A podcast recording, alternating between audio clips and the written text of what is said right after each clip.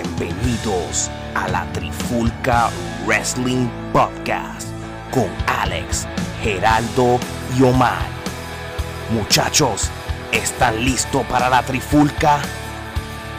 Pues comenzamos en 3, 2, 1. La Trifulca Wrestling Podcast.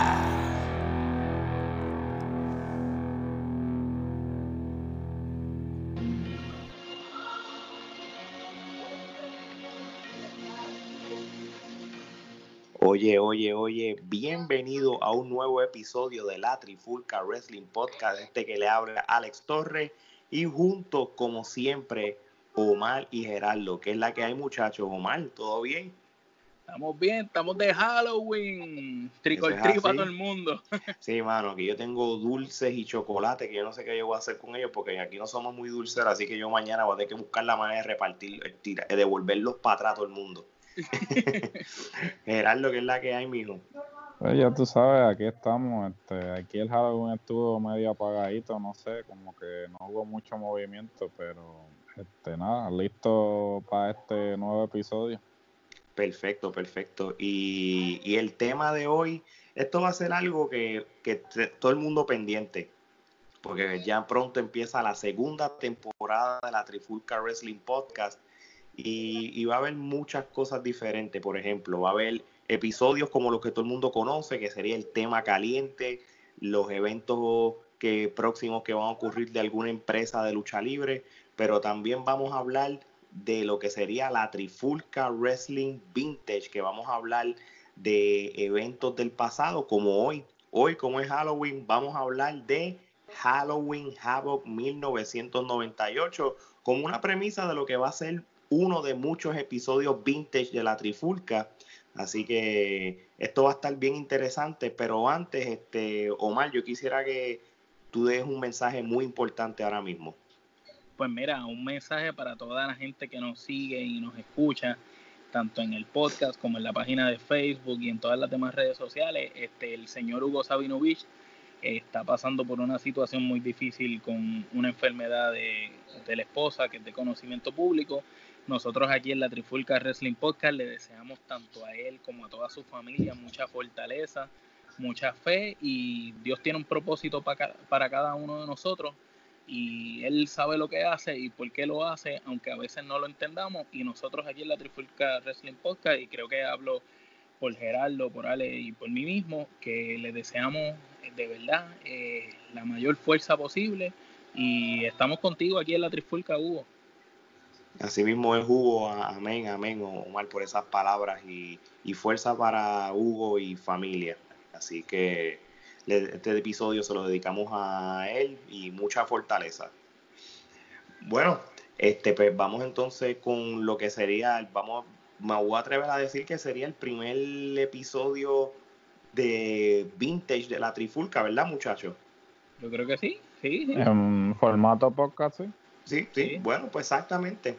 Este, esto es lo curioso del Halloween Havoc del 1998. Aquí no se escogió este Halloween Havoc por ser el mejor, sino porque fue uno de mucha controversia. por eso fue que lo escogimos. So, prácticamente vamos a empezar, tú sabes, este, esto fue un evento por pay-per-view de la empresa WCW y esto fue en el MGM Grand Garden Arena en allá en Las Vegas para un 25 de octubre del 98 hubo una asistencia más o menos de 10.663 personas. Este, Tremenda asistencia para ese momento. Oh, sí, sí, sí, tú sabes, este, eh, vamos a hablar claro, 1998 fue un año bien importante para la lucha libre porque aquí es donde posiblemente se va a empezar a ver ese ese cambio futuro de cuando la WWE por fin va a empezar a ganarle la batalla a la WCW, porque todavía en estos últimos años, lo que fue 98, 97, 96, era WCW barriendo a la WWF, pero ya aquí estamos hablando de esa era de Stone Cold y todo, y ya un NWO que era aburrido y todo, y aquí se notaba la desesperación de la WCW trayendo personas como el último Warrior, que lo vamos a discutir este pronto. Geraldo, y, este... y pagándole, pagándole más también a los talentos con tal de tenerlo. No, claro, claro. Este, so, Gerardo, este, si tú comparas, y todavía no vamos a ir tan profundo, tú hasta ahora tú puedes decir que el Halloween Horror, el Halloween Havoc del 98 posiblemente fue uno de los Halloween Havoc más decepcionantes de la era de la WCW. Sin duda alguna, eh, y posiblemente el comienzo de, del, del final. Eh, de la caída. Sí, de la caída. Hay muchos analistas que dicen que luego de este evento WCW lo que fue fue de mal en peor. Exacto, yo estoy de acuerdo contigo. Y, y pero vamos, antes de irnos muy adentro con el, o sea, con este análisis de nosotros, voy a decirle más o menos la cartera y los resultados. Este, vamos a empezar con Chris Jericho, un joven Chris Jericho que venció a Raven este, yo creo que ellos fueron los que empezaron el evento. Este, Jericho ganó con su, con su, eh, by submission para ganar el, para retener el campeonato de la televisión de la WCW. Fue una muy buena lucha. Este, prácticamente, este, tanto Chris Jericho como Raven, este, mucha gente les dio, tú sabes, mucho halago por, por su performance, tú sabes. Estamos viendo un Jericho joven, con hambre, igual que Raven, especialmente cuando Raven estaba recién salido de la ECW y ese cambio a la WCW le vino bien, tú sabes, con él tenía su propio establo, los Raven Flock, y eso atrajo mucho también a la audiencia. Este, hubo otras luchas que no, vamos a hablar claro, la WCW en como dominaron en estos últimos años fue más bien en la televisión, en lo que era el Nitro pero la WWF sí tenía mejor producto para que eran los pay-per-view. Y esto tú lo notas porque ahora mismo mientras les vaya diciendo la cartelera, sí, esta pelea fue buena, Jericho y Raven, pero de momento vas a ver peleas tan porquerías como de cuatro minutos como Wrath contra Men, que era Haku, este, vas a ver luchas que si Disco Inferno contra Juventud Guerrera, aunque, ojo, tengo que admitir que fue una muy buena lucha, pero es porque Juventud Guerrera cargó a Disco Inferno fue, una, fue una buena lucha. Juventud Guerrera realmente era uno de los mejores en, su momento. Eh, Alex Wright contra un joven, digo, no, ni tan joven, Fit Finlay, el que lo conoce, después tuvo el lado WWF en los 2000. Este, uno de, los, de los mejores en llaveo. No, claro, claro. Este, y actual, este, está actualmente trabajando detrás de las cámaras en la WWE. Como este, agente, sí. Exacto. Perry Saturn peleó con, le venció a Lodi. Tenemos un joven Bailey Kidman que era una promesa. Este, venció otra vez luchando a Disco Inferno para, para una lucha de Cruiserweight. Este, fíjate, volvemos a lo mismo. Las dos luchas que, las, que luchó Disco Inferno fueron buenas, pero si tú notas, es ellos cargándola a él. Disco Inferno, déjame decirte una cosa, era un personaje bien este, único y él era muy bueno en el micrófono, pero realmente, tú sabes, este, los luchadores lo cargaron a él. En, él, tú sabes, después estuvo en WWE, ¿verdad? Disque Inferno nunca estuvo en la WWE. Nunca, fue. No, Trataron de cogerlo o algo así. Yo no, nunca. No, no, aparentemente él nunca lo, lo, llamaron ni para tryout y le preguntaron a Jim Ross este que porque Jim Ross era el talent relations en ese momento y él dijo que nunca les llamó la atención sin embargo, sin, sin embargo, todo el mundo tiene buenas cosas que decir sobre Disco Inferno en lo que respecta a su micrófono y, su, y, cómo él cogió un personaje que todo el mundo pensaba que no iba a funcionar y lo hizo funcionar. Lo, eh, eh, pegó un personaje, eh, lo puso over él mismo. Pero sin embargo, no, no fue tan bueno como para ellos. Sin embargo, le dieron la oportunidad a otro luchador que ya mismo le habla de él, Bob Bauer, le dieron la oportunidad, que, que eso es una leña, brother. Sí, pero Bagwell, lo que duró fue una noche, esa fue, ese fue el bochinche, él llegó. Sí, sí, pero, pero le dieron la oportunidad a Bagwell y ni siquiera al otro, ¿me entiendes? Que tenía mejor micrófono y quizás mejor personalidad que Bagwell, que lo que tenía era físico nada más. Sí, pero eh, por eso, eh, eh Vince es un body guy, es lo que, o sea, Bagwell... Se ve bien, pues. O sea, no, no, importa que no hable, después que se vea bien y, y eh, se tome buena foto, pues está bien. No, claro, claro. No, y hablando de Bagwell, él tuvo después una lucha, después de la de Billy Kidman, él lucha en pareja con Rick Steiner y le ganaron a The Giant o el Big Show o, eh, y, Scott Steiner, que para aquellos tiempos eran los miembros de la NWO y ganaron los títulos mundiales. Este, después, que es que este pay-per-view fue una loquera. Rick Steiner pelea contra Scott Steiner, una lucha sin descalificación y se acaba en cinco minutos. Que su hermano, que cabe destacar sí, que sí, sí. hermano, Este, hubo una lucha que también fue bien inusual. Scott Hall lucha contra Kevin Nash y se, y, se acabó por conteo. Este, lo curioso de esta lucha es que puede ser que haya sido la storyline o no, pero Scott Hall aparente y alegadamente estaba borracho. Y esto era una conducta que él estaba mostrando en este tiempo de, de, la WCW. Consecutivamente consecutivamente. So, este, él, ha tenido sus momentos oscuros y aquí se estaba notando. mira, esta lucha que voy a mencionar ahora fue una lucha de que todo el mundo tenía buenas expectativas. Esta lucha fue posiblemente una de las más que duro. Es más, puedo decir que fue la más que duro en todo el evento. Y fue la lucha de Bret Hart contra Sting. Este, fue una buena lucha. Este, y, la, y entonces así, entonces, este, Hitman, este, ganó, retuvo el campeonato mundial de, los Estados Unidos de la US Championship, que todavía sigue de la WCW. Este, fue una, fue una muy buena pelea, pero este, eh, todavía para los que son estos grandes críticos de la lucha libre, le dan este review mixta. Pues ellos parece, porque fue una buena pelea si la ves, pero no que tampoco fue que se robó el show.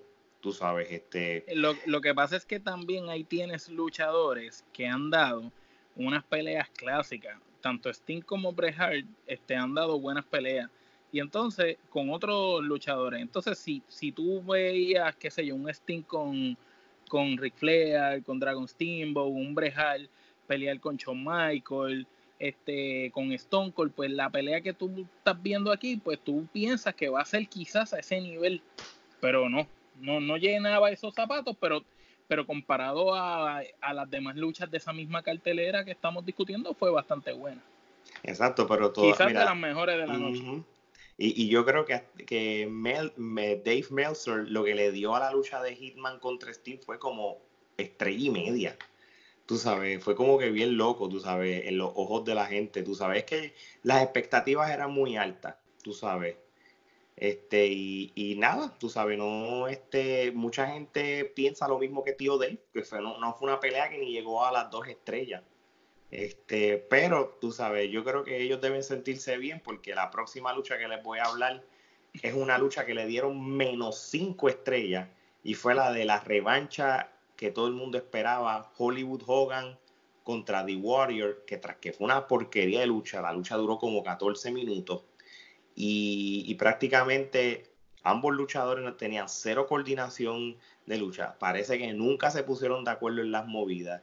Este, el final. Nada parecido a la lucha de WrestleMania. Para nada, para nada. Este, realmente fue, yo creo, gracias, yo creo que esta lucha fue ese punto que hizo que la WCW se viera mal. Y, no te creas, este, y volvemos a lo mismo, voy a ir a hablar de la última lucha que hubo en el evento y después vamos a tocar los puntos importantes y voy a volver con Hollywood Hogan contra Warrior. ¿Qué pasa? El último encuentro de la noche, este, que eh, en papel fue una de las mejores luchas del evento, fue Goldberg contra DDP. Este, Goldberg le ganó a DDP. Este, lo que pasa es que esta lucha este, no todo el mundo pudo ver el final en vivo, a menos que estuvieras en el Coliseo, porque se fue el evento fuera del aire porque había consumido el tiempo de pay-per-view que tenían. Este, ¿Por qué? Pues mira, estos son los puntos que les voy a decir. Hubo muchos segmentos que consumieron. Este, la pelea de Hulk Hogan y Warrior, así de porquería, le dieron 14 minutos. Y la, de Scott también fueron 14 minutos más. Hubo este, también segmentos que fueron irrelevantes. Aquí hicieron un segmento de, una porquería película que hubo para este tiempo y era lo de la película Bright of Chucky. y ellos consumieron un evento, un, segmento, discúlpame, de esto, ¿entiendes? Este, e, es como que y hubo muchas entrevistas innecesarias y todo eso. Que el, el consumo lucha, lucha innecesaria, porque la de. Tengo entendido que la, la, segunda la segunda lucha que sucedió Eddie fue porque Eddie Guerrero no llegó al evento y tuvieron que eh, rellenar a última hora. Por eso la lucha esa de Rat y Men no tenía ni storyline ni nada. Eh, fue como que para. Sí, como que salgan ahí y rellenen el hueco. Sí, básicamente. Eh, todo el mundo dice que si hubiesen eliminado por lo menos dos luchas y dos segmentos, el evento hubiese corrido bien. ¿Qué no, ustedes hubieran eliminado? ¿La de Rat y Meg y la de Finley? Sí, luchas irrelevantes y segmentos, tú sabes, este, y, y realmente eso de esa parte del Bride of Chucky como, como, como segmento también estuvo de más. Este, que, que ciertamente, pues, por ejemplo, esa pelea de Kevin Nash y Scott Hall son luchas que tú no le puedes dar 15 minutos, son luchas que tú le das 8 o 10 minutos, especialmente en el estado que estaba Scott Hall tú sabes, este, no sé, tú sabes, acuérdate que también Kevin Nash en este punto era parte de, era un booker, él, podía hacer lo que le diera la gana. Y, pero, tengo entendido que, ellos para esa época lo que ellos dijeran era lo que iba.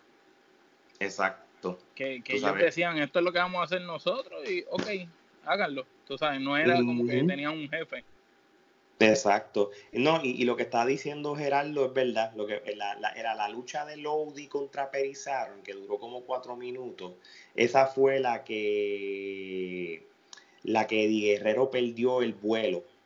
Y obviamente, pues con el relleno ese que hicieron, pues entonces pues se, vio mal. Este, no sé, este, yo creo que eso, eso eh, eh, es un punto que, que hizo que el evento también se fuera demasiado tiempo. Este, Gerardo, yo te pregunto a ti, este, ¿qué, tú piensas? Y vamos a ir, vamos a hablar un momentito de, lo que era el último Warrior y esa corrida en la WCW. Este, ¿qué, qué, qué es lo que la WCW tenía en mente originalmente para el último Warrior? Y cuando ellos dije, cuando ellos decidieron, tú sabes, este, cortar la soga con él ellos básicamente ellos querían recrear la misma magia de WrestleMania 6. El problema aquí es que Warrior nunca se destacó por ser este un gran luchador. Él tenía excelente personaje y, definitivamente Vince McMahon era el único que podía sacar el máximo de, de Warrior porque sabía cómo proyectarlo, ¿no? y parearlo, ¿y con quién parearlo? Y con quién parearlo y a la misma vez cómo presentarlo. Eh, fue, fue lo mismo que pasó con Goldberg, cuando el Goldberg le hacen el streak, que básicamente Warrior tuvo un streak, porque Warrior en camino al Intercontinental, todas las luchas que tenía duraban menos de dos minutos. Ciertamente eh, lo que eh, Vince lo protegió y lo que hizo fue resaltar su, su, sí, su mejor cualidad, que era su personaje. Entonces, WCW, pues realmente no sabía hacer eso, porque WCW hasta el momento había tenido estrellas establecidas. Estrellas que realmente tú lo, tú, no, tú lo que le tenías que dar era un pie forzado y ellos, ¿sabes? No solamente estrellas establecidas en lo que respecta a su personaje, sino que en el ring también eran buenas. Sting, eh, Scott, Hall, Kevin Nash hasta cierto punto. Este, Pero con todo eso, Kevin Nash, para ser un hombre grande, no era tan malo en esa época. Sí, no era tan malo, o sea, no, no lucía tipo Warrior. Sí. Entonces, eh, e, ese fue el problema. Ellos, ellos no pudieron recrear eso porque eh, una, una cosa, una cosa le podemos criticar mucho a Vince McMahon en lo que respecta a su manera de, de operar, pero él ha llegado a donde ha llegado porque Vince McMahon es el dueño del circo. Él no deja que los payasos corran el, negocio. Sin embargo, en WCW todo el mundo tenía control creativo y, y cuando le decían, mira, haz esto, ellos decían, ah, no, yo no quiero hacer eso. Y eso fue lo que terminó este eh, fastidiando a WCW. El Ejemplo, Escojol borracho en WWE jamás iba a salir.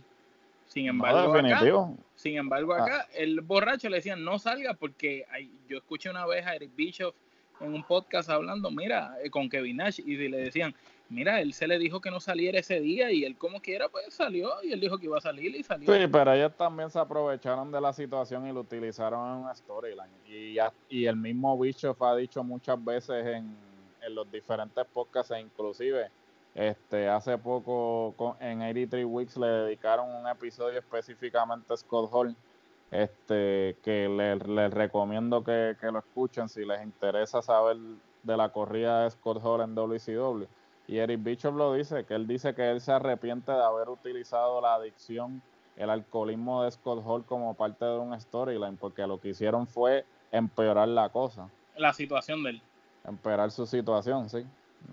Y que probablemente yo, yo escuché también de, y creo que fue, no me acuerdo quién fue, que hizo un documental como de media hora de escojol, que dicen de esta época dorada de la lucha libre, este luchador era un caballo, nunca fue campeón mundial, pero era por sus problemas, sus demonios, su drogadicción, el alcohol.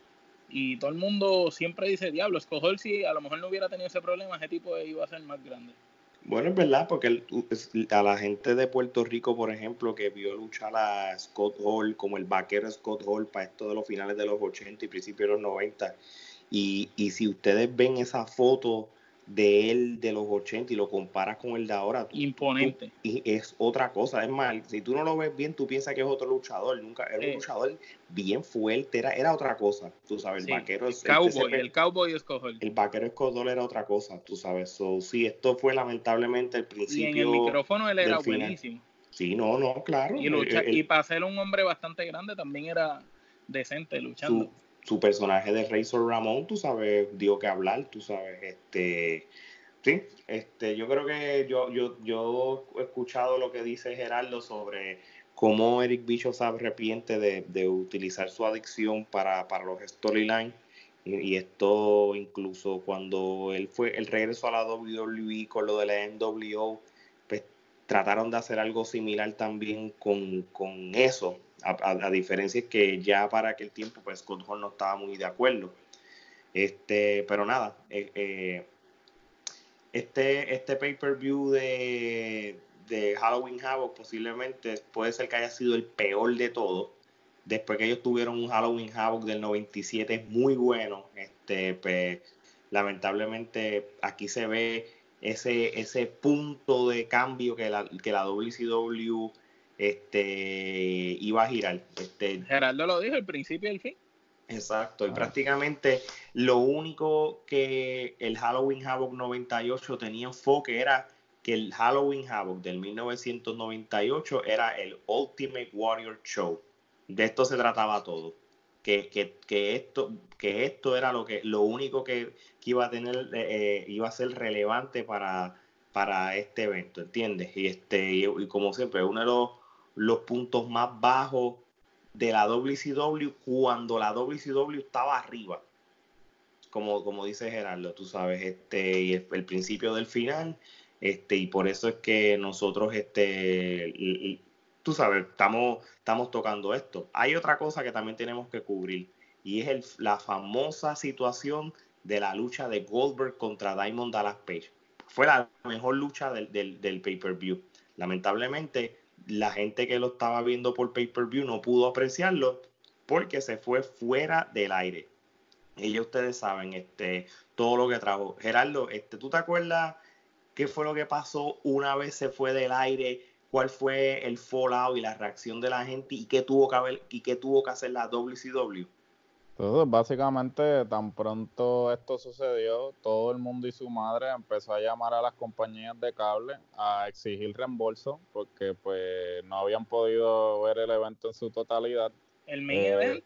El main event, o sea, el evento estelar. Entonces, como resultado de esto, pues eh, WCW decide entonces transmitir la lucha completamente gratis en el, en el Nitro el, el, lunes siguiente. Al otro día era, Al otro, día, al otro día, sí. Y entonces, pues, eh, esto fue una debacle, ¿no? Porque al tener que dar tantos reembolsos, pues WCW básicamente perdió este la ganancia. La ganancia, ¿no? Del evento y más, más aún el, el que no solamente eh, el evento estelar no se vio, sino que la, la lucha anterior fue un fiasco. Eh, dicho por eh, dicho por Eric Bicho, probablemente la peor lucha en la historia de la, de la lucha libre, y eso es mucho que decir. y, y, y, lo más extraño es que es la peor lucha con dos de los nombres más populares de todos los tiempos. Qué, cosa, ¿verdad? Irónicamente, pero eso es lo que lo que te quiere decir es que no por tú tener nombre realmente vas a lograr algo. O sea, tú tienes que saber utilizar esos nombres. Y pues WCW pecó de, ah, quiero nombres, quiero nombres pero ciertamente esto, eh, como dijo Alex este, anteriormente, WCW siempre estuvo enfocado en, Nitro por la cuestión de los ratings. Ellos no le daban tanta importancia al pay-per-view. Y sin embargo, WWF a, el WWF, a diferencia de WCW, se enfocaba más en, en, dar un, un pay-per-view sólido y solo utilizar los programas para build fomentar las historias. fomentar las historias para eso para eh, los pay per view y realmente o sea, eh, yo me yo me acuerdo que en, en, plena competencia a mí nunca yo nunca compré un pay per view de WCW porque tú veías la cartelera y tú decías yo no voy a gastar 30 dólares en esta cartelera sin embargo WCW era bueno verla los lunes Sí, los lunes, o sea, sin embargo. Porque siempre los programas eran, eran buenos, eran mejores. Los programas, pero más nada, mano. Porque la lucha, cuando tú te pones a ver, si nosotros nos vamos a esa época de dorada de, de la lucha libre, de los 96 porle, al 2001, WWE tiene tanto y tanto y tanto y tanto clásico, si los comparamos con WCW, que en WCW las mejores luchas eran las de los Cruisers no es verdad, pero, pero los luchadores grandes como Kevin Nash, Scott Hall y Hulk Hogan, que este, indirectamente, bueno, es, eh, Kevin Nash, no, Kevin Nash era un booker. Él, nunca apreció este a todos estos cruiserweight y prácticamente lo, que hacía era bochornarlos y, y hacerlos Exacto, pero cuando tú buscas las peleas, las mejores peleas eran las de ellos. No, claro. Las de un joven Guerrero, un joven Chris Jericho, un Díaz Malenko, Último Dragón, Rey Misterio Jr., el Super Rookie, que de hecho yo encuentro que fue un fiasco haberle quitado la careta a Rey Misterio Jr. en aquella época. Y volvemos a lo mismo. Y creo que se la quitaron a un montón de gente, ¿verdad? Juventud Guerrera también la perdió en WCW. Así, y Psicosis. la quitaron también. Psicosis, Juventud Guerrera, todos ellos, hermano. Y eso fue, eso, eso fue algo bien malo.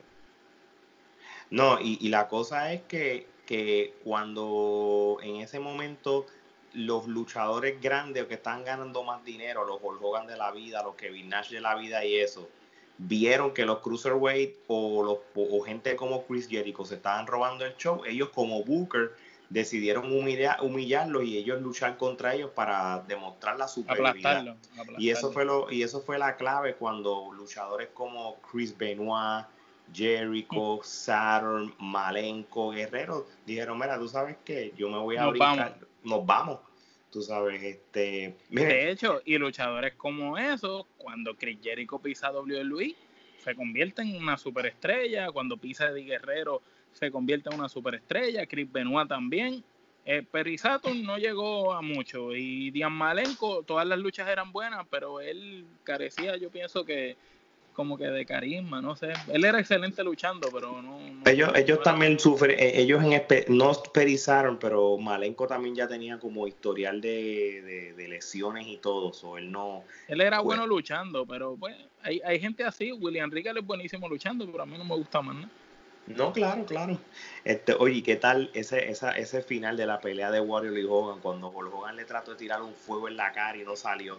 Qué desastre. Y tuvieron que, utilizar la, la, silla al final y a Horace Hogan para acabarlo. Es que te digo, esa pelea fue no, no sirvió para nada. ¿Qué clase de hecho, ese, ese fue el mayor protagonismo de Horace Hogan, ¿verdad? Porque ese no llegó a nada. No, Horace Hogan. Gerardo, ¿qué, qué, qué sucedió con Horace Hogan? Ese tiene un carrito de tripleta allí en, con, con Nicho el millonario. Es con Nicho el millonario. No, no, no, de verdad que. que el, que no sepa quién es Nicho el millonario, Gerardo, dile quién es. Eh, Nicho el Millonario es, es, psicosis. Para aquellos que no, no saben, este, los derechos del nombre los tiene la AAA, so, se tuvo que cambiar el nombre. ahora Similar igual que Ricky, ¿verdad? Que ahora ya no es Ricky Bandera. Ya no es Ricky Bandera, este, el Mesías. Gilbert el Boricua. Gilbert el Boricua. Sí, ese clase de nombre, mano. Gilbert el Boricua, después que él tenía esos nombres más brutales como, como esos nombres del Mesías, y lo cambias al Gilbert el Boricua, que lo que parece otro, otro vendedor de tripleta, Dios mío. No, lo brutal fue que el de aquí le dijo, el verdadero Gilbert soy yo. The Precious One Gilbert. Ah, qué desastre, qué desastre. No, de verdad, de verdad que yo estaba aquí leyendo algo sobre Horace Hogan y Horace Hogan después de la WCW no, no hubo más nada. Él lo, él, bueno, la WWE en el 2002 lo, lo, filmó como un contrato de desarrollo este, y luchó este, en Ohio y todo, pero prácticamente lo más cerca que llegó fue un dark match en SmackDown este, y después lo sacaron rápido. So, él no, él no, él no tuvo break, él no tuvo nada. Es como David Flair, que lo más que hizo David Flair fue venir a Puerto Rico y cogerle una pela de Mr. Rating. De, de hecho, este Horace Hogan estuvo en la WWE, en, en, la Capitol este, después de la XWF, en XWF también. Estuvo en la XWF, estuvo en la, en la, en la WWC, tú sabes pero nada, no, no dio pie con bola, tú sabes, este pues quiere decir que la gente lo más que se acuerda de él fue pues en la lucha de el apellido. El apellido, que es el sobrino supuestamente de Hulk Hogan. no, no, es, en la vida real es el sobrino. Por eso fue que le dieron la oportunidad que le dieron. El, sobrino bastardo no tiene pala, tiene un bulldozer. No, no. Ah, claro, imagínate. Chacho, este. Tiene un digger, una compañía, una concretera. Chacho, tiene una concretera. Eh, sí, es, hermano, hermano este directo de, de Hogan, ¿sabes? Que no es que primo de la conchinchina allí, de este primo tercero, no, no, es, hermano, hermano. ¿sabes? So, eh, eh, te beneficia cuando, cuando tu tío es Hulk Hogan. Así mismo. Oye, yo les pregunto algo para cerrar este episodio vintage. No, acuérdate ah, que Nepa Metro de esto. Que Nepa Metro. Yo no lo voy a tres luchas. Esto va a ser esto es el evento overall. Esto es una Kenepa podría. Una Kenepa podría, No, que yo no, yo no voy a, yo, yo no me, ni me voy a molestar en darle rating a ninguna pelea. Esto fue Kenepa podría overall. Yo creo que si, si vamos a hablar de una sola pelea, que fue la, pelea de, esa, es la lucha que le puedo dar tres kenepas y media, porque posiblemente es la lucha más larga que Goldberg tuvo en su historia. Y la mejor de él, yo creo, de todas las que ha tenido. Y después, después le puedo dar yo tres kenepas a la de Jericho con, que con, con, con, Raven, pero fuera de esa, estuvo, esa estuvo buena, la no, pues claro. Pues claro. Como, como cuatro kenepas yo le puedo dar. Y la de Billy Kidman con disco estuvo bastante decente también. Volvemos a lo mismo. Disco pues, se, lucró de, de, que lo cargaron bien, tú sabes. Pero va, si va, más, yo puedo ser buena gente. Yo le puedo dar una kenepa nada más. Al evento pues, entero. para el evento entero, tú sabes. Lo que pasa es que esas, esas últimas dos luchas y las situaciones, pues prácticamente hacen el, el que el pay-per-view se, se luzca mal, ¿entiendes? pero si no hubiera sido por eso, pues uno sabe la historia. Yo, ahora, yo quería preguntarle algo a ustedes. A pesar de todo, yo siempre, yo, esto es algo personal mío, yo hubiera querido que por lo menos por una sola vez, ya que la WWE tiene los derechos de la WCW, aunque sea un especial de network o, o qué sé yo, en la televisión ahora que tienen a Fox y a USA Network, ellos debieron haber hecho un Halloween Havoc. Este, porque yo creo que, que Halloween Havoc es histórico para la WCW a pesar de todo. Este, esos Halloween Havoc de los principios de los 90 con, con el Sting, el Sting rubio y el del flat top. El del flat top con Ric Flair. Ric Flair, tú sabes, yo, yo creo que Halloween Havoc, yo te voy a decir una cosa, en, ese, en esos principios de los 90 y los, o los finales del 80, yo creo que Halloween Havoc posiblemente después de del posiblemente de los Stargate y todo, era uno de los mejores este, eh, eventos de la WCW. O sea, la este Halloween Havoc, para los que no conozcan, este, ellos empezaron en el 1989 y, tu, y su último Halloween Havoc fue para el año 2000.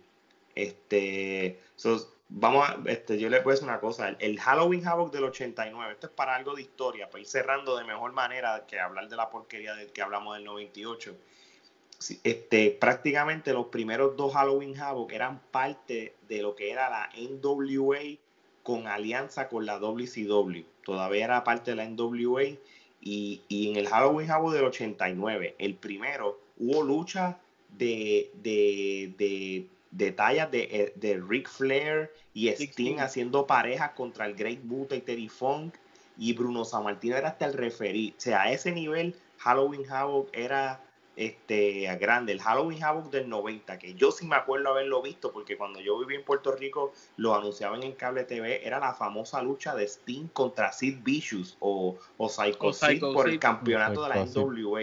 O sea, esto yo a mí nunca, nunca se me olvida. Y ya más o menos del 91 en adelante, este, mira, prácticamente Rick, eh, Sting yo creo que es el rey indiscutible de los Halloween Havoc por los primeros años. Él era el franchise de WCW, mano, En el 92. Él era el Taker de, WCW.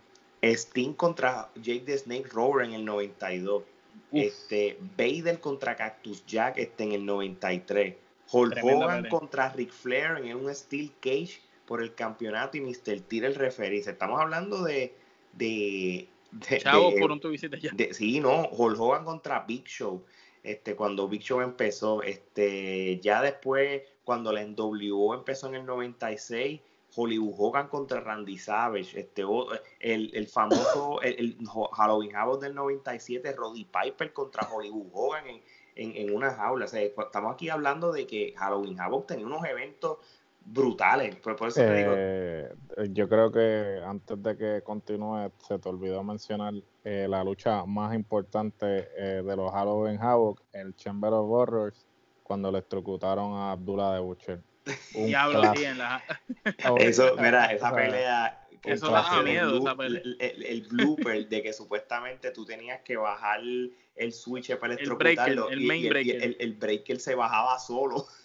estaba mal. No estaba ajustada la tuerca. No estaba ajustada la tuerca. Pero fíjate, para aquel tiempo, acuérdate Estaban que cambiado. Eh, la gente le gustaba esas cosas, los gimmicks, porque de eso es lo que vivían. Este, el peor gimmick de WCW fue el de Dustin, ¿verdad, Gerardo? Sí. ¿Cómo era que el, que el que luchó este dentro de una pick-up grande de, Ay, Dios mío. ese y, el, y el, el, de blanco, ¿cómo era que se llama? Ah, ah el... Eh, sí, eh, eh, Seven era algo así. Seven, Seven, Seven. Que era como un violador. Dios mío. Un, un, un pedófilo. Y, y, pero fíjate, lo mejor que hizo Dustin alias Goldberg fue que cuando hizo su debut televisivo, él mismo mató el personaje. Él entró como Seven y ese y ese entrada. No puedo ser un violador. Esto es una porquería de gimmick, no estoy de acuerdo, me voy para el Ay, mi madre. Y, ahí sale. Eh, Oye, y en WCW salió mucha gente que venía a Puerto Rico para los 80. Ahí no, ¿verdad? Eh, eh, Ricky Santana y, Fidel Sierra luchaban. Eh, sí, lo, lo, ponían a pelear los sábados. los sábados. De Saturday Night. no, le decían David Sierra y... Sí, de los sábados no salían, papá, cuando... Y, y este, el Sadisti peleó como el Minotauro. Sí, no, es que volvemos a lo mismo. los lo... Texas Hanman, toda esa, toda esa gente que vino aquí quisieron como que nombre o algo, luchaban allí y eran unas batatas ahí. No es verdad, no es verdad. Bueno, mi gente, vamos a ir cerrando este episodio y nada, espero que a todo el mundo haya disfrutado del primer episodio en audio podcast del Vintage de la Trifulca Wrestling Podcast, así que... Oye, dile, dile que para el Season 2 van a haber dos o tres podcasts en video también. Sí, vamos, vamos a empezar a experimentar lo que va a ser podcast en videos, entrevistas. Aquí, créeme que el, el, Season 2 de la Trifulca va a ser algo completamente diferente. Así que estés pendiente que esto va a ser pronto. Así que... bueno, yo me voy despidiendo, así que Gerardo, termina esto. No, no se olviden, como siempre les digo, que hay dos tipos de podcast, los que no sirven y la trifulca. ¿Oíste? Muy buenas noches.